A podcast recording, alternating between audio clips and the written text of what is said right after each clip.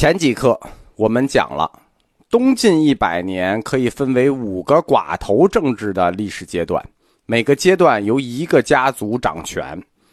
在每个阶段里，世人佛教有四个方面的问题要回答：主流的文化是什么？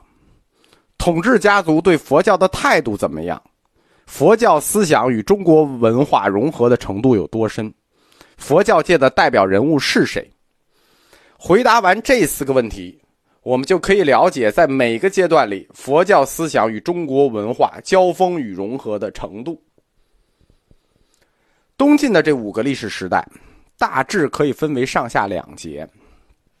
上半节主要是以王家和余家的斗争为主线，佛教中心在建康，就是南京和单山。下半节儿。以恒家、谢家、司马家的斗争为主线，佛教中心在庐山和襄阳。东晋的第一个历史阶段，主要是晋元帝、晋明帝以及控制朝局的琅琊王氏家族。在中古时期，姓王的大族有好几个，除了琅琊王氏之外，还有盛唐的太原王氏。王氏家族。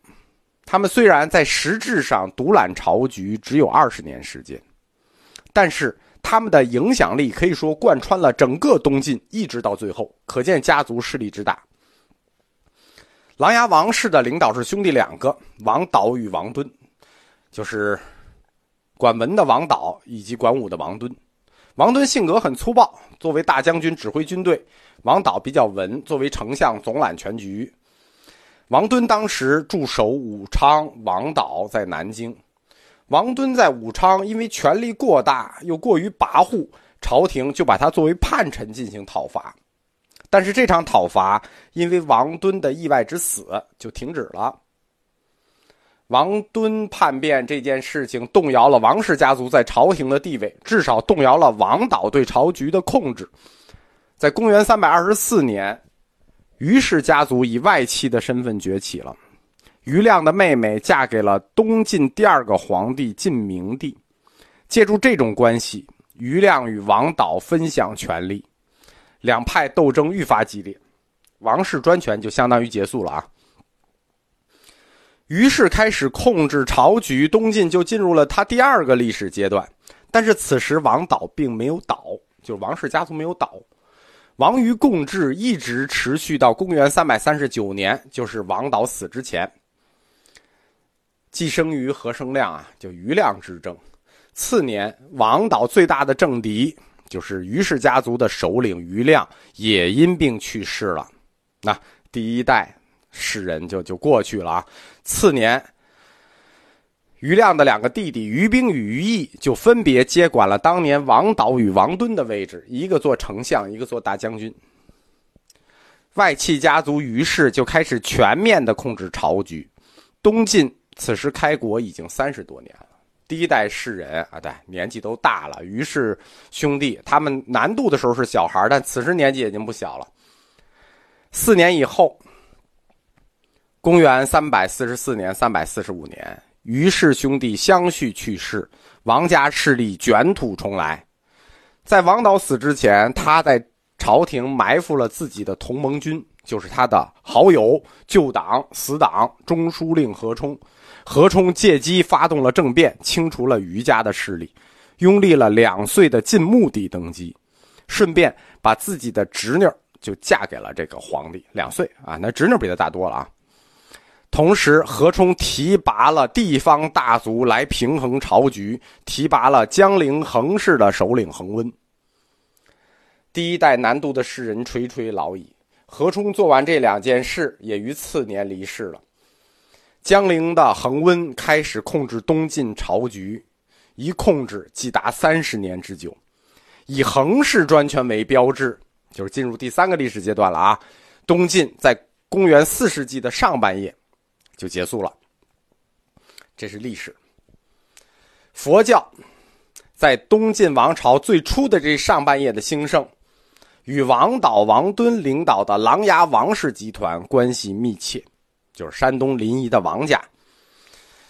不光王氏家族，包括王氏家族的同盟军何氏家族、楚氏家族，都对佛教在中国南方的兴盛做出过巨大的贡献。王氏家族在早期中国佛教史中，乃至整部中国佛教史中，可以说没有任何一个家族可以超过他们，给予佛教如此大的支持。其中有些支持是决定中国佛教命运的那种支持。作为这个大家族吧，他们给佛教教团如此之多的捐助，而且也没有哪个家族的成员曾经出现过这么多出家人，这么多著名的居士。就这个家族，就有人去出家，有人去做居士。王氏，他们是一个拥立了皇帝的家族，所以对佛教的喜爱，我们也可以从当时皇室对佛教的态度上看出来。下一个是晋明帝，晋明帝在位时间很短，三年，三二三到三二六，但是他是一个永远值得佛教徒怀念的皇帝，因为他是第一位，就是第一位啊，真正的毫无保留的关心佛教、同情佛教和支持佛教的中国君主。琅琊王氏家族，他们以其显赫的家族地位以及在知识分子中巨大的影响力，就这种旗帜作用，在此后长达百年的时间里，对整个中国知识界产生了持续的影响与推动，最终构成了佛教在中国南方士人阶层中传播成功的那个关键。他们使世人佛教渗透到权贵阶层，因为他们自己就是权贵嘛，又又操纵皇帝，最终推动了南方佛教，就是皇室佛教这一形态的形成。我们说佛教有三态形式：皇室佛教、士人佛教、庶民佛教。王氏就推动了南方皇室佛教的形成，北方的皇室佛教是在佛图澄和石勒这一对中出现的。这个家族中有许多成员出家，其中有两位特别重要，都是首脑人物的近亲。一个是王导的弟弟书画僧释道宝，一个是王敦的弟弟义学僧释道潜啊竺道潜。这个竺道潜尤其厉害，他是六家七宗中一宗的创始人。这种情况在顶级门阀中非常例外。在公元三百到四百年之间，再没有任何一个家族出现过像王氏这种情况，就是重要的家族成员出家。在东晋时期，南朝出现的第一位重要的僧人，就是可以上书的这种僧人，叫知敏度。后世又简称他为知度，听这个姓就知道，知度知知月之人，对吧？只知道他是月之人，从姓里猜，因为他的人生过往经历师承，我们一无所知，只知道他的名字和残留的学说。在战乱年代，这是常事儿。思想家呢和艺术家，他们有一个共通性，就是他们能超越时间，一个靠思想，一个靠作品。这是一种幸运，也是不幸。就是幸运的是，他们能超越时间，无所不知；不幸的是，这种能超越时间的思想家与艺术家，在他们自己活着的这一生里，往往都很痛苦。